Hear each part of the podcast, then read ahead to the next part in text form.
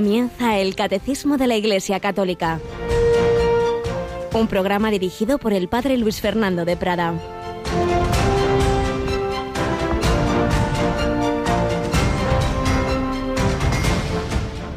Antes vivíais sin Cristo, sin esperanza y sin Dios en el mundo. Ahora, gracias a Cristo Jesús, los que un tiempo estabais lejos, estáis cerca por la sangre de Cristo. Él es nuestra paz. Alabados sean Jesús, María y José. Muy buenos días, muy querida familia de Radio María. Son palabras de la carta a los Efesios que se leen en la Santa Misa de hoy que reflejan preciosamente lo que es la conversión, lo que fue la conversión de aquellos paganos a los que escribía San Pablo antes, antes vivíais sin Dios y al vivir sin Dios vivíais sin esperanza y ahora gracias a Cristo Jesús y su sangre estáis dentro, estáis cerca y habéis recibido la paz. Él es nuestra paz. Bueno, pues esto sigue ocurriendo. En la encíclica sobre la esperanza, Benedicto XVI usaba también este texto para señalar cómo los que han tenido es una experiencia de conversión, esto se dan cuenta de que es verdad. La diferencia entre vivir sin Dios y sin esperanza, sin la gran esperanza. El hombre siempre tiene pequeñas esperanzas, si no, no viviría. Pues conseguir esto, lo otro, mi caso, los hijos, el trabajo, sí, sí, pero son pequeñas esperanzas que antes o después se nos quedan cortas.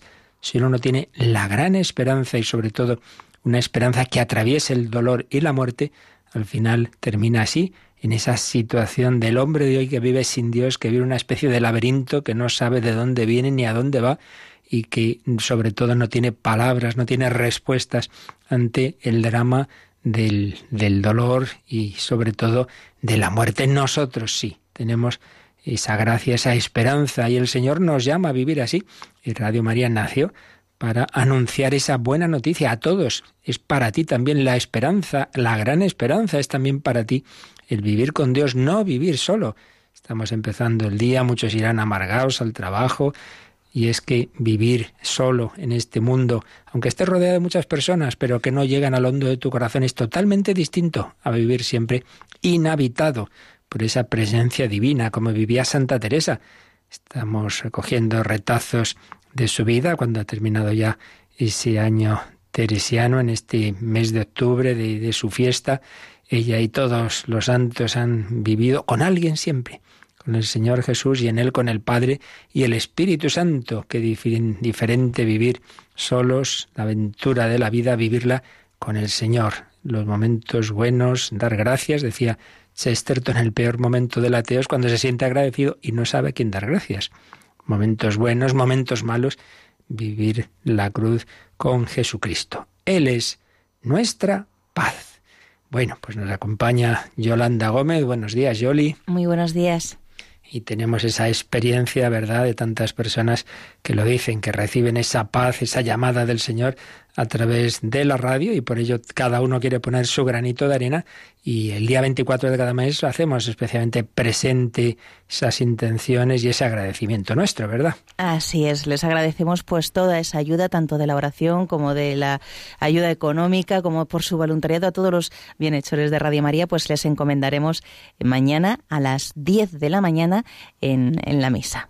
Siempre, cada día, por supuesto, la misa que un servidor celebra en nuestra capillita. Tenemos presentes a tantos voluntarios y bienhechores. Lo hace también Mónica en Entre Amigos, en esas oraciones, lo hacemos en la hora santa, lo hacemos en la campaña Pide, pero de una manera más pública, comunitaria y litúrgica, pues cada día 24 eh, la Santa Misa la retransmitimos en directo desde la capilla de Radio María y la ofrecemos en efecto por los bienhechores. Por tanto, mañana, día de San Antonio María Claret, que vamos a poder también conocer un poco mejor su vida, porque hoy eh, tendremos una reunión en la que tiene que estar Mónica y por ello no podrá tener el programa entre amigos, pero a esa hora, a las tres, como nos ha dicho antes Yolanda, escucharemos una síntesis de la vida de ese gran santo español Antonio María Clary a través del padre Antonio María Domènech Tomás, y es que se llama igual que él, ahora me doy cuenta. Antonio María Clary, Antonio María Domènech, que ha comenzado uno de los programas nuevos de esta temporada, ¿verdad, Yoli? Sí, y, la moral, de cada día. Moral de cada día, que son los viernes por la noche a las nueve. a las nueve de la noche, ocho en Canarias, pues ya lleva, lleva parece que ya son tres, tres emisiones, un programa estupendo, pues eso, para que nos demos cuenta de lo que es vivir con el Señor. La vida en Cristo, eso es la moral, vivir con Jesucristo. Bueno, y también recordamos que esta semana el domingo tenemos otra retransmisión muy especial. Estamos en el catecismo hablando de que la Iglesia está edificada sobre los apóstoles y los sucesores de los apóstoles son los obispos. Y un grupo de ellos lleva pues ya casi un mes en el sínodo, ¿verdad? Así es, ahí andan reunidos hablando sobre la juventud, la vocación y yo creo que va a ser muy interesante pues eh, todas esas conclusiones de, de todos estos eh, pues charlas, conferencias y exposiciones de, de ideas que, que, durante todo este mes ha habido allí en Roma, en este sínodo de los obispos, a los que estamos encomendando todos los días y esa misa de clausura será el domingo a las 10 de la mañana, el domingo 28 a las 10 de la mañana termina ese sínodo y como intentamos en los grandes eventos de la Iglesia, os los llevamos a vuestra casa y en efecto esa misa de clausura la retransmitiremos este domingo a las 10 de la mañana. Pues vamos a seguir escuchando cómo Teresa de Jesús sintió también la llamada a seguir a Jesucristo allá en el siglo XVI, a vivir con él y a darlo a conocer y a tomar en serio pues esa vida religiosa. Estábamos en el momento en que iniciaba la reforma teresiana, ese vivir la regla del Carmelo, las carmelitas descalzas en, en mayor en mayor austeridad pues le pedimos a esta gran santa que nos ayude en nuestro siglo, en nuestra época, a vivir con Jesucristo como ella vivió en el suyo.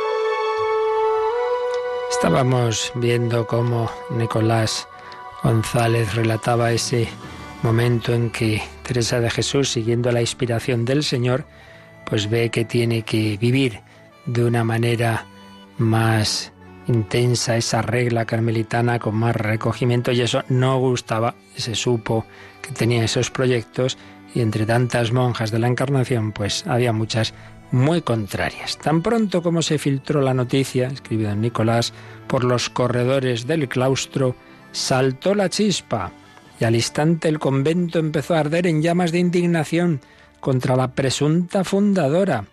El fuego duró varios meses. Esto es así siempre. Siempre que alguien intenta llevar más en serio la vida cristiana, la vida religiosa dentro de la misma iglesia, pues siempre hay quien no le gusta. Esto es así. Si entre el grupo de los apóstoles, a pesar de estar con nuestro Señor Jesucristo, había sus más y sus menos, no nos escandalicemos de que dentro de la iglesia pues haya también estas cosas. Doña Teresa, porque hasta ese momento aquellas monjas de la Encarnación se la llamaban así Doña, luego esto lo cambiaría la Santa. Doña Teresa tuvo que soportar de día y de noche, comiendo o rezando en el mismo banco, el ser, como escribió, muy malquista en todo el monasterio, porque quería hacer monasterio más encerrado. Decía que las afrentaba, que allí podía también servir a Dios, pues había otras mejores que yo, que no tenía amor a la casa, que mejor era procurar renta para ella que para otra parte. Unas decían que me echasen en la cárcel, otras, bien pocas, tornaban algo por mí. Pues ya veis, la que se organizó en cuanto se enteraron que Santa Teresa quería vivir esa regla de una manera más intensa. Esto siempre pasa. Ya he conocido yo varios casos semejantes y madre mía, en cuanto en la vida religiosa hay quien quiere vivirla más radicalmente, pues hay quien se siente ofendido, ¿no? Si yo no le digo a usted nada, yo no digo que usted lo diga mal, yo digo que me deje a mí vivir de esta manera. Pero así somos, así somos, y ya digo, no por estar en la iglesia, pues se nos quita esta, esa, esa herencia del pecado original, ¿verdad? Que todo lo que nos echa para abajo, pues enseguida sale, sale para arriba y valga la aparente contradicción. Pero bueno, ahí seguía Santa Teresa, no se desanimaba porque venía la obra la inspiración del Señor.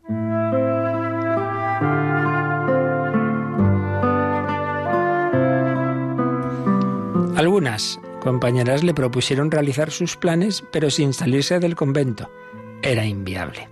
Santa Teresa nunca hubiera aceptado plasmar una reforma en su misma casa. Eso no iba con su manera de ser. Ella tenía que escogerlo todo a su medida Lugar, casa y monjas. Quería tener la libertad de elegir y de rechazar. Y eso, en la encarnación, no era posible. Mudar costumbre es muerte. Nuestra monja, acostumbrada a luchar contra corriente, lo afrontó en directo, sin perder el sueño. Había llegado a esa situación de ánimo en que, escribe, no se le da más que digan bien que mal. Uy, qué importante es esto. Si no vamos a hacer nada, eh, mm, que no esté de acuerdo todo el mundo, no haremos nada. El que dirán nos atenaza a todos.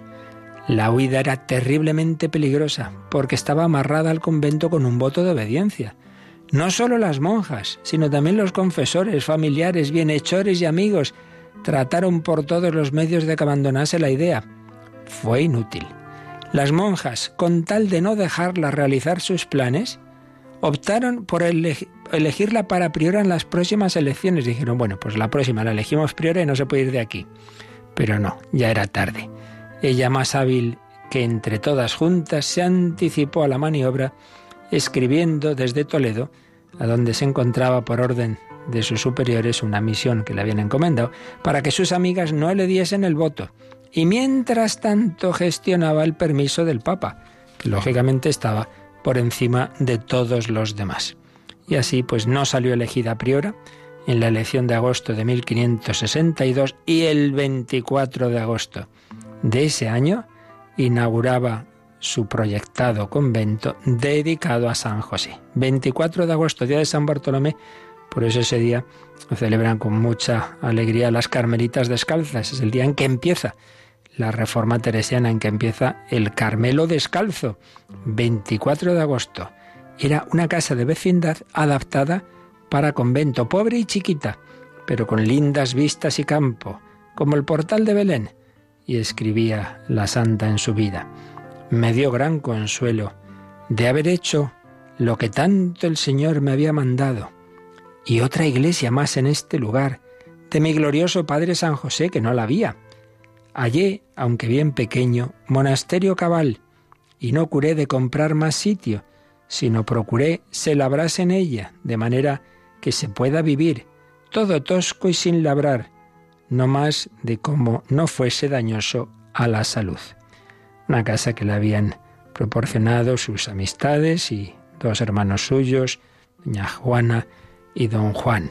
Había comenzado algo que luego con los siglos menuda fecundidad iba a tener. Primer convento teresiano San José, que por supuesto ahí sigue, que podéis que podéis visitar, bueno, visitar no por dentro porque ahí siguen hijas de Santa Teresa, pero ahí sigue ese convento de San José, un santo con el, como ya hemos comentado, al que tanta devoción tuvo la santa y al que encomendó su primer conventito.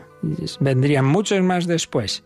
Teresa de Jesús nos enseñó a vivir el seguimiento de Cristo por encima de todo, aunque todo el mundo esté en contra. Lo importante es que el Señor esté contento.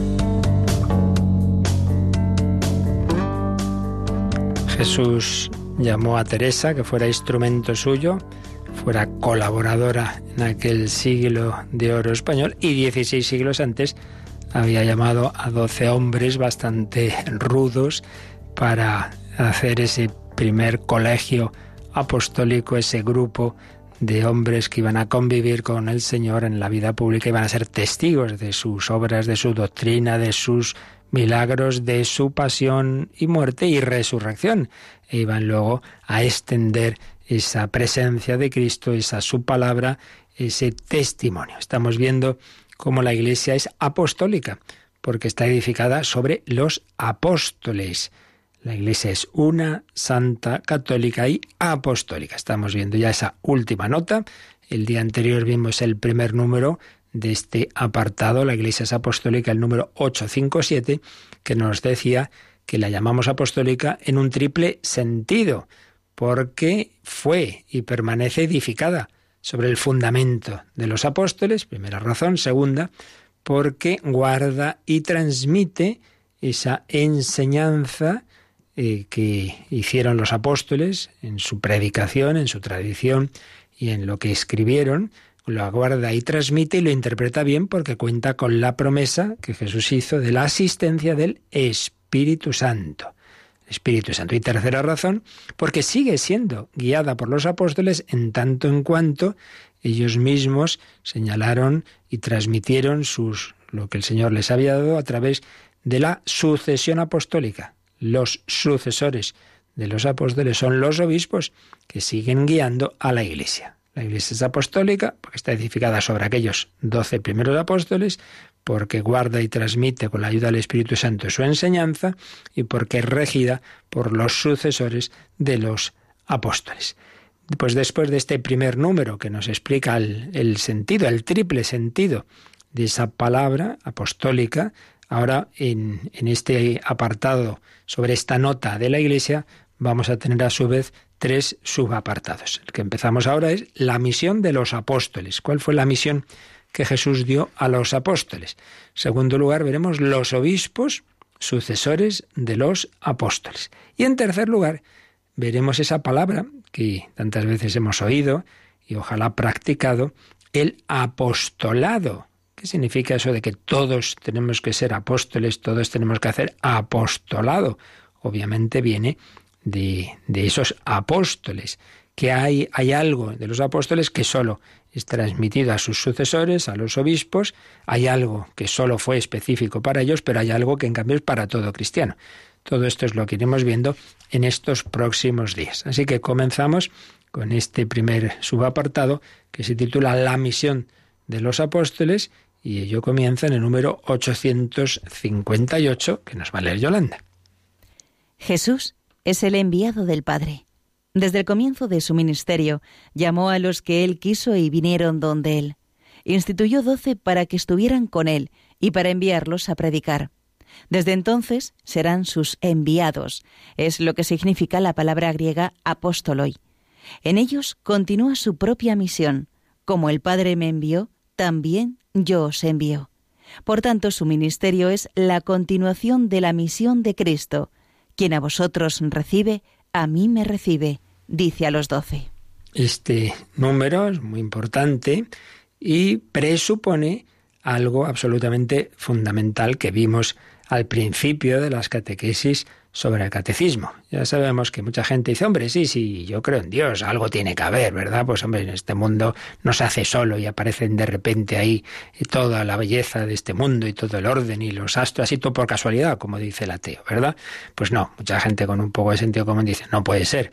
Pero al fin de cuentas, decir sí, algo tiene que haber, existe Dios y dejarla ahí muy a lo alto, al final es casi lo mismo, o por no decir lo mismo, que no creer en Dios, porque ya me dirás tú, ¿en qué afecta a tu vida un Dios que sí, que ha puesto en marcha este reloj del mundo y luego se ha desentendido? El relojero ya no vuelve a saber qué ha sido del reloj que vendió. Entonces Dios ha creado el mundo y, aquí estamos nosotros y allí está Dios y vaya usted a saber qué tiene que ver Él con nosotros, pues eso en el fondo y nada es lo mismo.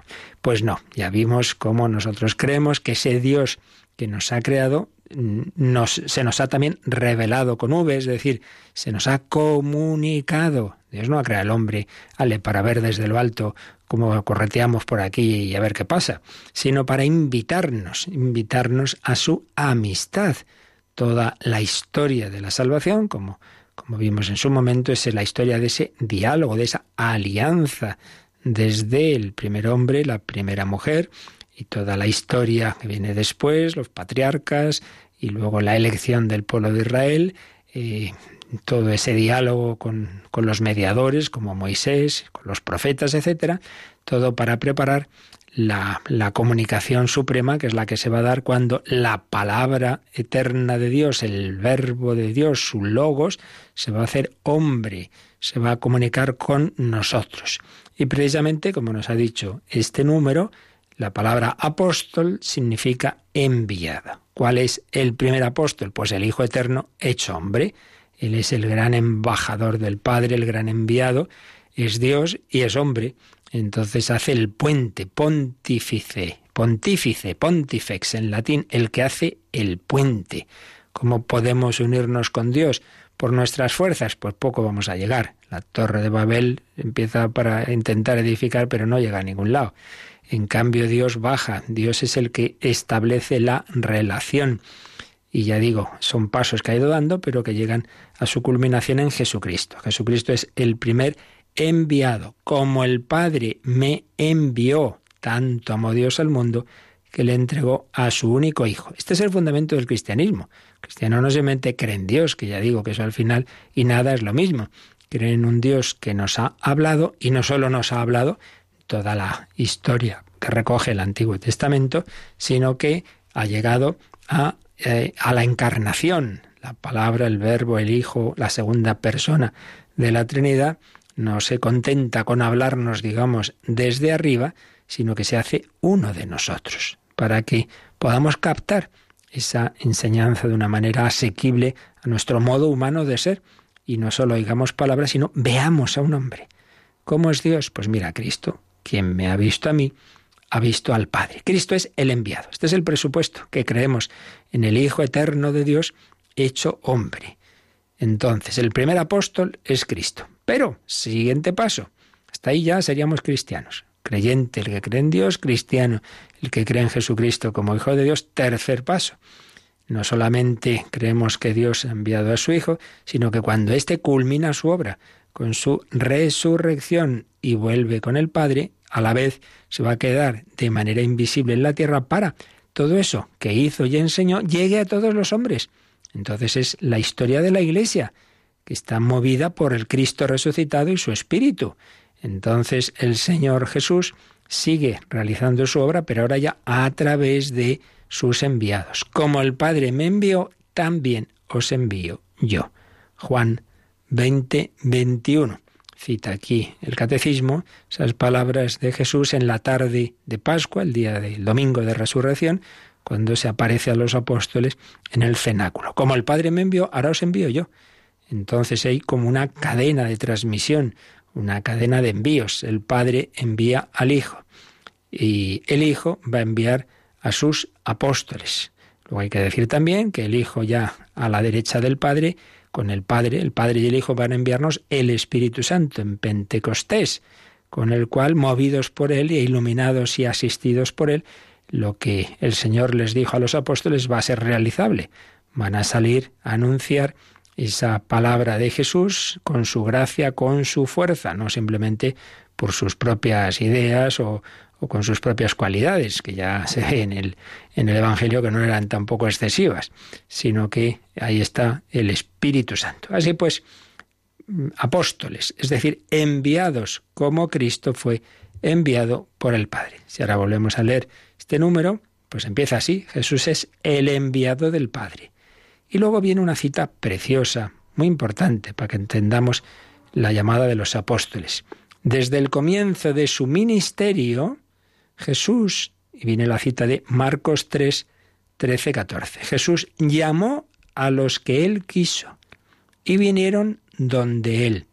Instituyó doce para que estuvieran con él y para enviarlos a predicar y si seguimos leyendo la frase dirá, con poder para expulsar demonios. Pues mirad, esta frase, que es absolutamente fundamental, nos ayuda a entender no sólo lo que fue esa llamada de los apóstoles, sino en general toda vocación apostólica y toda vocación sacerdotal. En primer lugar, no es el hombre el que escoge. Oye, yo quiero ser sacerdote. Bueno, tú querrás ser lo que quieras, pero hay que ver si el Señor te llama. Yo quiero ser carmelita. Bueno, hija, pues habrá que ver si el Señor te llama. El Jesús dice, llamó a los que Él quiso. Es Dios el que llama. ¿Recordáis que hay dos escenas en el Evangelio muy distintas, pero que tienen protagonistas semejantes? Eh, Jesús llamó a un joven, que llamamos el joven rico. Le llamó a seguirle con los apóstoles. ¿Y qué dijo el joven? Que no. Jesús no obliga, Jesús llama, respeta la libertad. Pero luego hay otro caso de otro joven que estaba endemoniado, el endemoniado de Gerasa, y una vez liberado de esa posesión, dice que quiso irse con Jesús. Jesús le dijo, no, tú anuncia el reino de Dios entre los tuyos. En ese caso, él quería irse con Jesús, pero Jesús le dijo, no, no, yo a ti la misión que te doy es en medio de tu casa, de tu familia. ¿Veis? A uno le llama a seguirle en el grupo de los apóstoles y dice que no. Y otro, en cambio, quiere irse con Jesús y es Jesús el que dice que no. Es el Señor el que tiene que llamar y el hombre responder, claro. Entonces los apóstoles, Jesús llamó a los que él quiso, entre todos los discípulos que ya iba teniendo, después de una noche de oración, entre ellos escoge a doce. Llamó a los que él quiso y vinieron donde él. Les llama y respondieron que sí. Instituyó doce. Dicen los expertos que la palabra que está ahí, eh, cuando dice aquí la traducción dice instituyó, pero que propiamente es la misma palabra que se usa para la creación. Creó doce, es decir, hizo algo el Señor nuevo, algo que no había. Un, un cargo, no, más que cargo, es realmente una situación que no existía. Doce los crea, ¿para qué? Fijaos, tres palabras aunque aquí el catecismo recoge dos de ellas. Primero, para que estuvieran con él. Segundo, para enviarlos a predicar. Y luego dice también, con poder para expulsar demonios. Pero es muy importante esto de que lo primero a los que les llamó fue para que estuvieran con él. Para ser con él. Compañeros. Viene de cum panis, el que comparte el pan con otro. Lo primero que hicieron los apóstoles fue vivir con Jesús para que estuvieran con él. Bueno, esto es muy importante porque lo primero a lo que el Señor llama, a una vocación consagrada, sacerdote, obispo, religioso, pero también realmente a todo cristiano al que llama a colaborar en su misión apostólica, lo primero es a estar con Él. Claro, por eso la vida de oración es el inicio. Recordemos Marta y María. Marta, Marta, andas inquieta y nerviosa con muchas cosas. Hombre, para hablar a los hombres de Dios, primero tendrás tú que estar con Dios, ¿no? Antes de hablar a los hombres de Dios hay que hablar a Dios de los hombres. Primero para estar con Él. Por eso un famoso libro muy aconsejable, aunque sea ya antiguo, tenga cosas que, bueno, pues el lenguaje y que se dirige sobre todo a monjes, pero lo esencial vale para todos. El alma de todo apostolado, de John Dom Chotar, era un monje benedictino. Ese libro ayudaba a miles de personas, incluido un servidor, de joven lo leí con otros amigos y nos convenció de que el verdadero apostolado, para ser medianamente fecundo, necesita oración, necesita un rato largo diario de oración. Ahí decía por lo menos media hora todos los días de oración. Pues sí, lo primero, estar con el Señor. Instituyó doce para que estuvieran con Él. ¿Cuánto tiempo pasas tú ante el Santísimo o en tu cuarto encerrado con la palabra de Dios en silencio con el Señor? Primero estar con Él. Segundo, una vez que estás con Él, pues anuncias a Cristo, enviar a predicar, pero claro, no vas a hablar de Cristo si no, si no tienes trato con Él. ¿De quién me hablas si no lo conozco? Y luego a los apóstoles les va a dar un poder especial, poder para expulsar demonios. Bueno, pues lo que será ya los poderes sacramentales.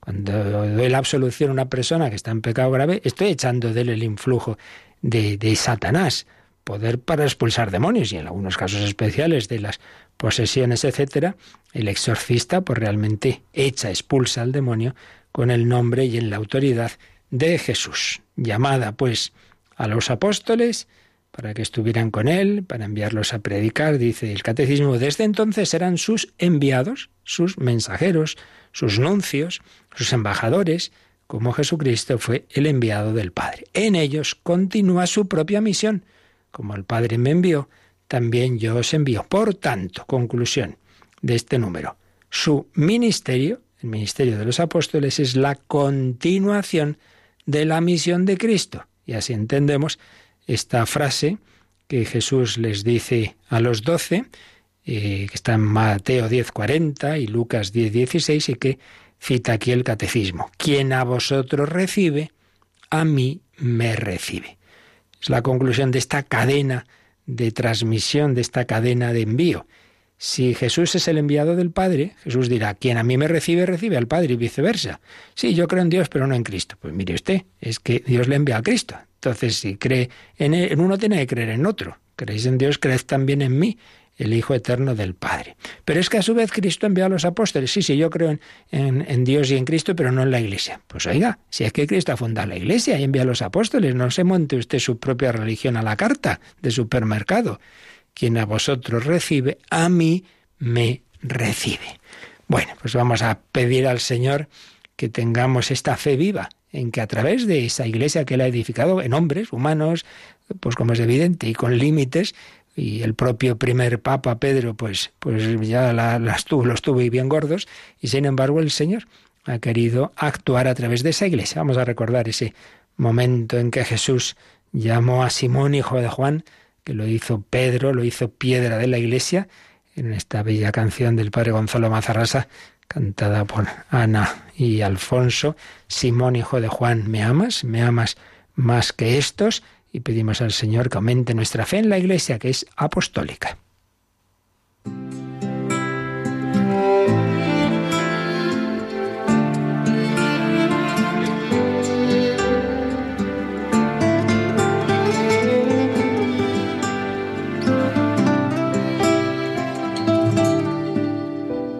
Simón, hijo de Juan, me amas más que estos, me amas más Simón, hijo de Juan, me amas más que estos, me amas más. Señor, tú sabes todo, tú sabes que te quiero. Señor, tú puedes todo en la tierra y el cielo. Simón, hijo de Juan, si me amas, apacienta mis corderos. Simón, hijo de Juan, me quieres más que estos, me quieres más. Simón, hijo de Juan, me quieres más que estos, me quieres más. Señor, tú sabes todo, tú sabes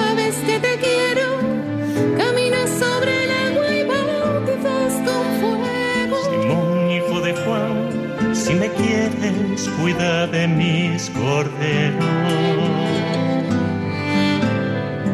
Simón, hijo de Juan, me amas más que estos, me amas más. Simón, hijo de Juan, me quieres más que estos, me quieres más. Se ha entristecido veces que si le quiere más. Simón, hijo de Juan, si me amas, mis ovejas pastorealas. Te lo aseguro, cuando eras joven, tú mismo te ceñías e ibas donde querías, pero cuando seas viejo, extenderás las manos, otro te ceñirá y te llevará donde tú no quieras. Y añadió, sígueme, Simón, hijo de Juan, sígueme, Simón, hijo de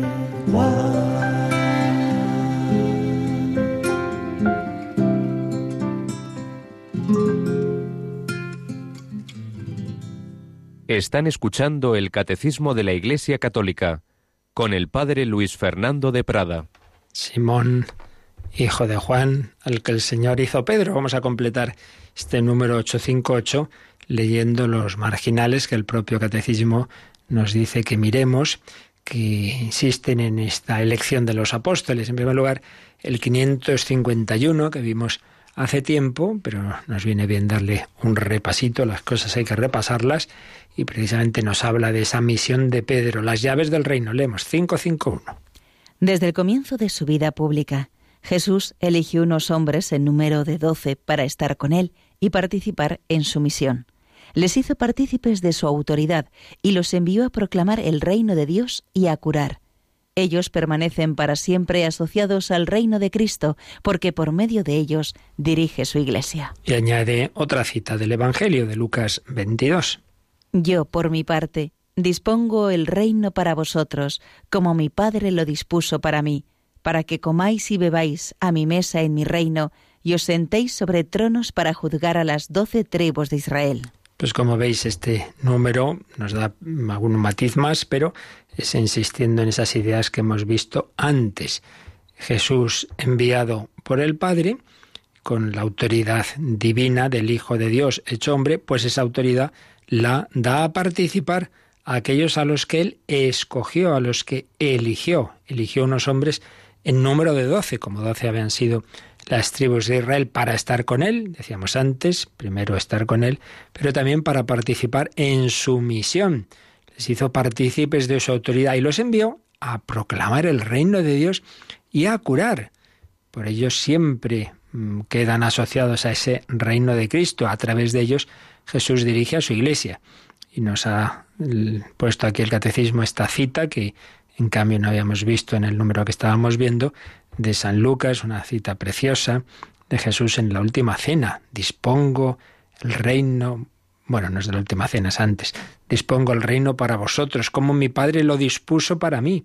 Veis, siempre es la misma dinámica. El Padre ha dispuesto para su Hijo, ha elegido a su Hijo, ha enviado a su Hijo en cuanto hecho hombre. El Hijo es eterno, pero se hace hombre en el tiempo y ese envío de Cristo se prolonga en el envío de sus apóstoles. Yo dispongo el reino para vosotros como mi Padre lo dispuso para mí, para que comáis y bebáis a mi mesa en mi reino. Entonces ya está hablando Jesús del reino eterno. Y os sentéis sobre tronos para juzgar. Los apóstoles van a participar de esa misión de, definitiva del juicio de Cristo. Pues es uno de los números que nos dice el catecismo, pero también nos dice que releamos otro número anterior que es el 425, donde se nos está diciendo, eh, era el principio precisamente de la parte del credo sobre Jesucristo. ¿Qué es lo esencial del cristianismo? Anunciar a Cristo. Pues de esto nos hablaba el número 425. La transmisión de la fe cristiana es ante todo el anuncio de Jesucristo para llevar a los hombres a la fe en Él.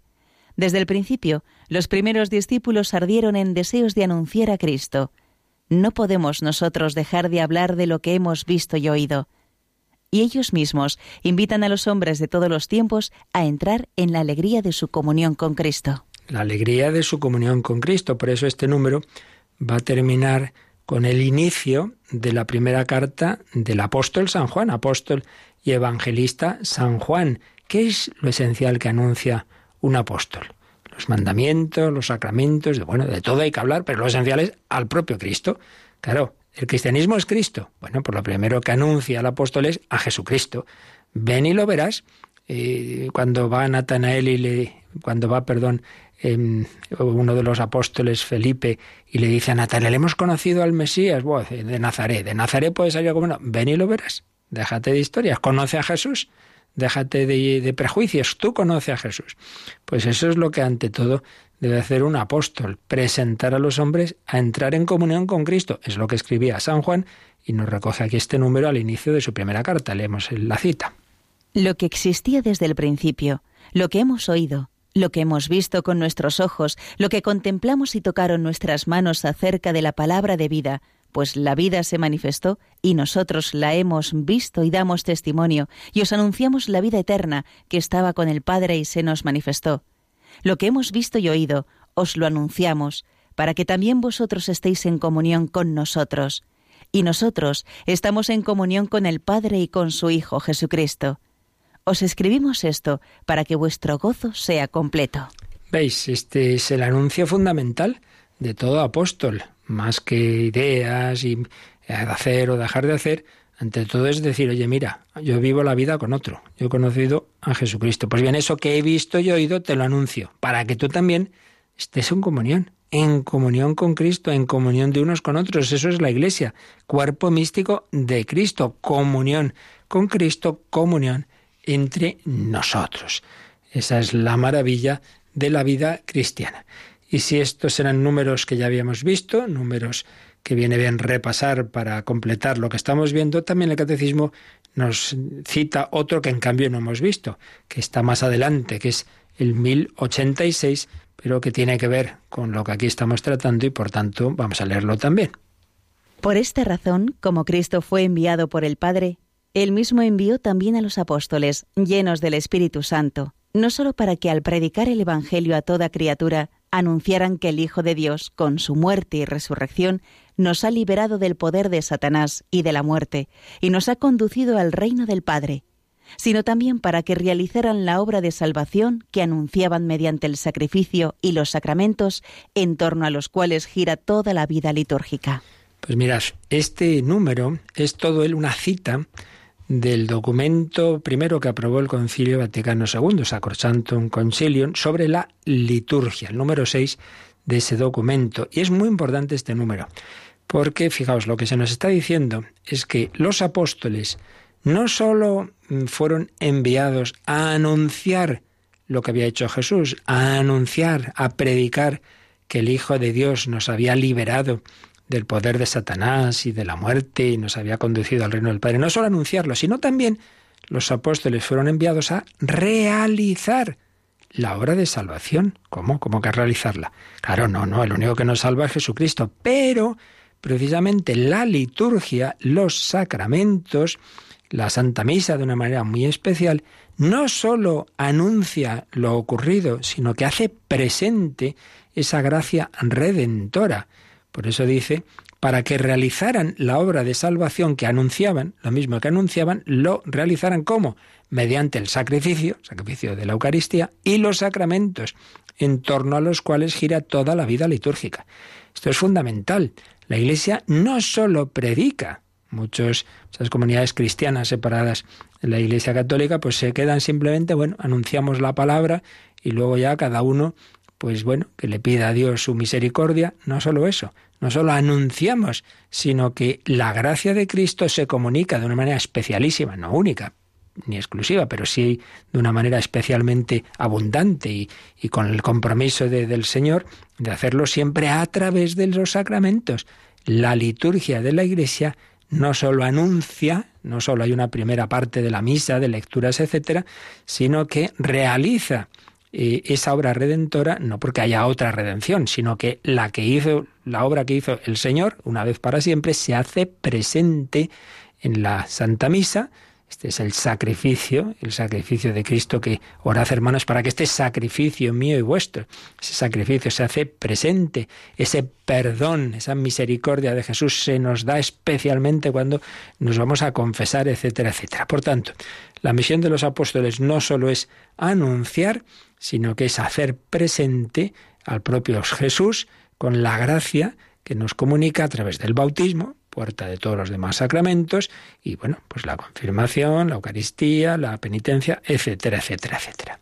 Así pues, con esto, pues este número sobre la misión de los apóstoles creo que nos es suficiente para que nos quedemos con las ideas fundamentales. Y aunque ya no nos dé tiempo a explicar, pero bueno, vamos a ir introduciendo el siguiente, por lo menos leemos y comentamos un poquito, el siguiente número sobre esa misión de los apóstoles, ya lo completaremos, el 859. Jesús los asocia a su misión recibida del Padre.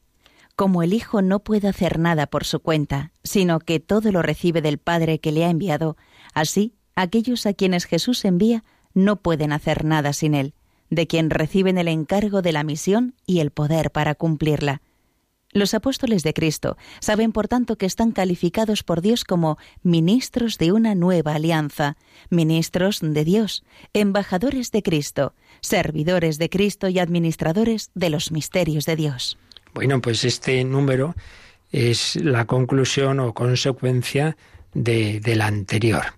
Jesús asocia a su misión, misión que a su vez había recibido del Padre, los asocia a su misión a aquellos apóstoles a los que ha escogido. Y dice este número que así como el Hijo no puede hacer nada por su cuenta, es una frase, una cita que aparece en el Evangelio de San Juan, Juan 5, versículos 19 y también versículo 30, lo dice, la verdad es que en todo el Evangelio de San Juan una de las cosas que más se repite es que el Hijo, el Hijo con mayúscula es eh, Jesús, claro, el Hijo eterno de Dios, el Hijo no puede hacer nada por su cuenta. Insiste mucho Jesús en que Él es absoluta eh, relación al Padre. Claro, es que el hijo es hijo porque es hijo del padre y el padre lo es porque es padre del hijo. Son mutuamente relativos, el misterio de la Trinidad. Entonces eso tiene una consecuencia práctica y psicológica, digamos, y es que ese hijo mm, todo lo recibe del padre, ya en la Trinidad. Por eso fijaos que los primeros versículos del Evangelio de San Juan, el prólogo de San Juan, pues empieza así, al principio era el verbo, y el verbo o logos, estaba con Dios y el verbo era Dios. Pero cuando dice estaba con Dios, dice prostonción, es decir, estaba hacia Dios, hacia Dios en el sentido del Padre. Porque luego también dice y el verbo era Dios también, pero Dios distinto del Padre, distinto en este sentido de persona distinta, compartiendo la misma naturaleza. Bueno, todo lo que vimos al hablar de la Trinidad, pero lo que ahora nos interesa, el Hijo está siempre en relación con el Padre, como no puede ser de otra forma es, pura relación al Padre. Pues una vez que se hace hombre, el hombre Cristo Jesús, Hijo de Dios, siempre está mirando al Padre, no hace nada por su cuenta. El Padre dice una cosa, el Hijo otra. No, no, no, no. El Hijo no puede hacer nada por su cuenta. Pues bien, si eso es así en Jesús, obviamente el apóstol debe también hacer todo en comunión con Cristo. No, yo hago lo que a mí me parece, hombre. Tendrás que preguntarle al Señor que quiere que hagas. No, no, como lo que hago es un apostolado bueno, pues seguro, bueno, eso de seguro, tú preguntas al Señor si es el, él, quiere eso. Ya hemos recordado antes que el endemoniado de Gerasa quería irse con Jesús, hombre, qué propósito tan bueno, ya me dirás. Sí, pues el Señor no quería eso. Quería que su apostolado fuera entre los suyos, no que se fuera a su seminario ambulante de, de vivir con Jesús y los doce. Por eso hay que vivir siempre en relación con Cristo y obviamente en Cristo con el Padre y el Espíritu Santo. Jesús no hacía nada por su cuenta, todo siempre mirando al Padre, haciendo la voluntad del Padre, no se haga mi voluntad sino la tuya. Bueno, pues a su, a su vez aquellos escogidos, pues debemos, debemos hacer lo que el Señor quiera. Pues es que además, lo demás no sirve para nada. Por eso también aquí cita Dice, aquellos a quienes Jesús envía no pueden hacer nada sin Él. Y cita Juan 15, 5. Vamos a ver. Dice, dice, eh, aquí está, Juan 13, 20. Bueno, es que tenemos aquí varias... No, esto era del número anterior que se me había olvidado leer. Eh, estas, estas citas que venía. De verdad os lo aseguro, el que reciba al que yo envíe, a mí me recibe y al que me recibe a mí recibe al que me ha enviado. Y también conságralos en la verdad, tu palabra es la verdad. Como tú me enviaste al mundo, también yo los voy a enviar al mundo. Esto lo venía, venía en el número 858. Pero aquí es la cita de sin mí no podéis hacer nada. Sin mí no podéis hacer nada. No dice eh, podéis hacer poco, dice nada, nada útil. Cuando Jesús habla de la vid y los sarmientos un sarmiento separado de la cepa, pues ya verás tú, se seca y no sirve para nada. Pues esto es lo que nos pasa cuando un sacerdote, un catequista, un religioso, empieza a hacer muchas cosas con muy buen, muy buen deseo, muy buena intención. Sí, pero de tanto hacer, hacer, hacer, en mucho activismo, al final pues pierdes la comunión con Cristo y haces lo que a ti te parece. ¿Y al final eso de qué sirve? Pues nada, mucho ruido y pocas nueces. Y al final se va ese sacerdote de la parroquia y ¿qué queda? Pues nada, el recuerdo de que estuvo aquí don Pepito, lo pasamos muy bien con él. Pero si no hay unión con Cristo, si eso no brota del Señor, si eso, si, si no hemos puesto no, en el centro de todo, de la parroquia, del grupo, de la catequesis, a Jesucristo, sino a don Pepito, se va a don Pepito y adiós, muy buenas. Por eso hay que vivirlo siempre todo, de esa relación con el Señor. Sin mí no podéis hacer nada, nada útil, nada que valga la pena, nada que dé frutos de vida eterna. Sin mí no podéis hacer nada. Mm, es de Jesús de quien recibimos, dice el, el número 859, el encargo de la misión y el poder para cumplirla, las dos cosas. No, pues yo, don, don señor párroco, yo me encargo de esto. No, no, mira, yo quiero que te encargues de No, no, yo me encargo de esto. Pero hombre, que es el Señor a través de su iglesia el que encarga las cosas. Entonces, primero, pregunta al Señor a través de su iglesia qué quieres que haga. Y segundo, una vez que veo que en efecto me lo encarga el Señor, entonces también me da la gracia para cumplirla. Lo que llamamos la gracia de Estado. Si a mí me llama el Señor a ser sacerdote, pues Él se compromete a darme la gracia, pues para serlo. Pero si me meto en el seminario, porque me da la gana, y engaño a los formadores y, y, me callo que hay cosas en mi vida que le cuestan de la vocación y entonces voy pasando, voy pasando y consigo ordenarme, pues, pues eso seguro va a acabar muy mal, muy mal, porque te has metido donde no te llamaban, nunca mejor dicho. Entonces tiene que ser donde es uno llamado por el Señor y si es llamado entonces contará con su gracia. Pero si no es llamado, pues no, no.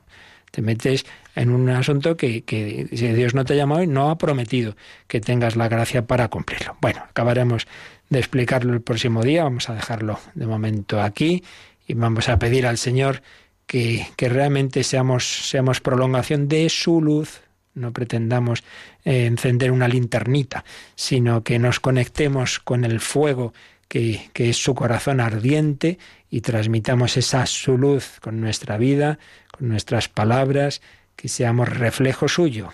El, el Hijo ha sido enviado por el Padre y a su vez Jesús nos envía a nosotros. Pues en ese envío contamos con su gracia, pedimos esa, esa gracia para cumplir las misiones que el Señor nos haya encomendado y tenéis cualquier duda de este u otro tema o cualquier aportación, pues ahora tenemos unos minutitos para ello.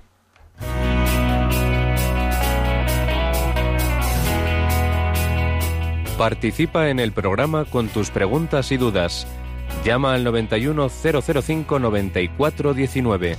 91005 9419. También puedes escribir un mail a catecismo arroba radiomaria.es. Catecismo arroba radiomaria.es.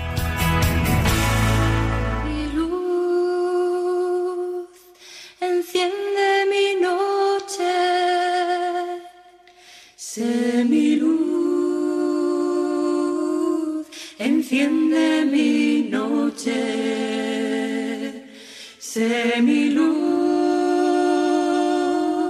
enciende mi noche, mi noche, sé mi luz,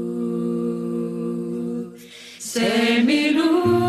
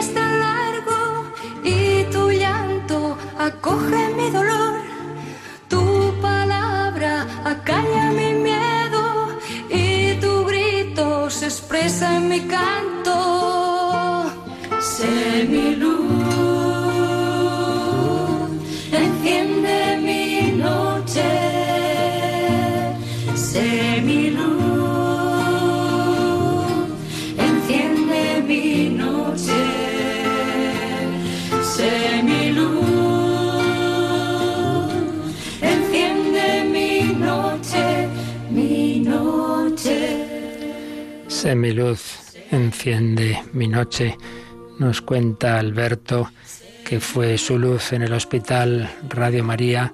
No estaba muy contento con la asistencia que tuvo de algún capellán. Bueno, somos débiles todos en la iglesia. Y en fin, y alguna cosa más ya le responderemos. Y luego eso, como la, la gracia del Señor a través de la radio y de un programa de Un Corazón Nuevo para un Mundo Nuevo que realiza un sacerdote que ahora está destinado en Barcelona, le iluminó semiluz.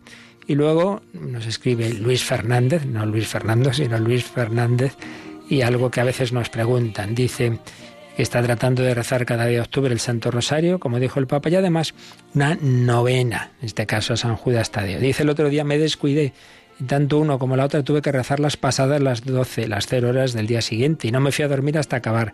Quería consultar si pasaba algo por no haberlas hecho dentro del día natural que tocaba. Pues no, no pasa nada. Estas cosas no son, para empezar, tengamos en cuenta que no son ningún tema, digamos, de norma litúrgica y hay una flexibilidad. Pero luego, ante todo, hombre, pensemos que lo importante es, la, digamos, la idea de fondo. La idea de fondo es una continuidad en una petición, pero ya me dirás tú al Señor que más le da que sean las 12 de la noche en España, cuando son la una en no sé qué país o las 3 en otro. O sea, que en eso no hay que ser, no hay que ser escrupuloso, no hay que armarse líos. Sino lo importante es eso, es esa continuidad. Ahí va por el, el, séptimo día de la novena y resulta que es el día me olvidé, tengo que empezar, hombre, pues no, no hace falta, pues que ya digo, lo importante es esa continuidad. De todas maneras, repito, que estas cosas no hay como si hay en, los sacramentos una normativa más, más clara litúrgica, y hay un tema un poco de, de flexibilidad de interpretación, pero vamos, creo que podemos decir eso con toda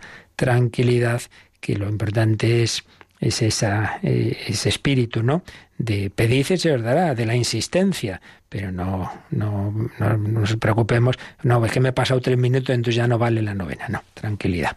Muy bien, pues lo dejamos aquí, ya seguiremos explicando estos números sobre ese regalo que el Señor nos ha hecho de comunicarse con nosotros a través de su iglesia apostólica, edificada sobre los apóstoles, pero también tú estás llamado a prolongar en, la gracia y en la medida en que Dios te haya confiado una determinada misión, como hemos dicho, a la que Dios diga, no la que nosotros queramos, pues tú también estás llamado a prolongar esa, ese envío de Cristo, ese apostolado como el Señor ha escogido también a nuestra Yolanda en esta tarea tan importante en la radio, que le agradecemos y pedimos su bendición para ella y para todos vosotros. La bendición de Dios Todopoderoso, Padre, Hijo y Espíritu Santo, descienda sobre vosotros. Alabado sea Jesucristo.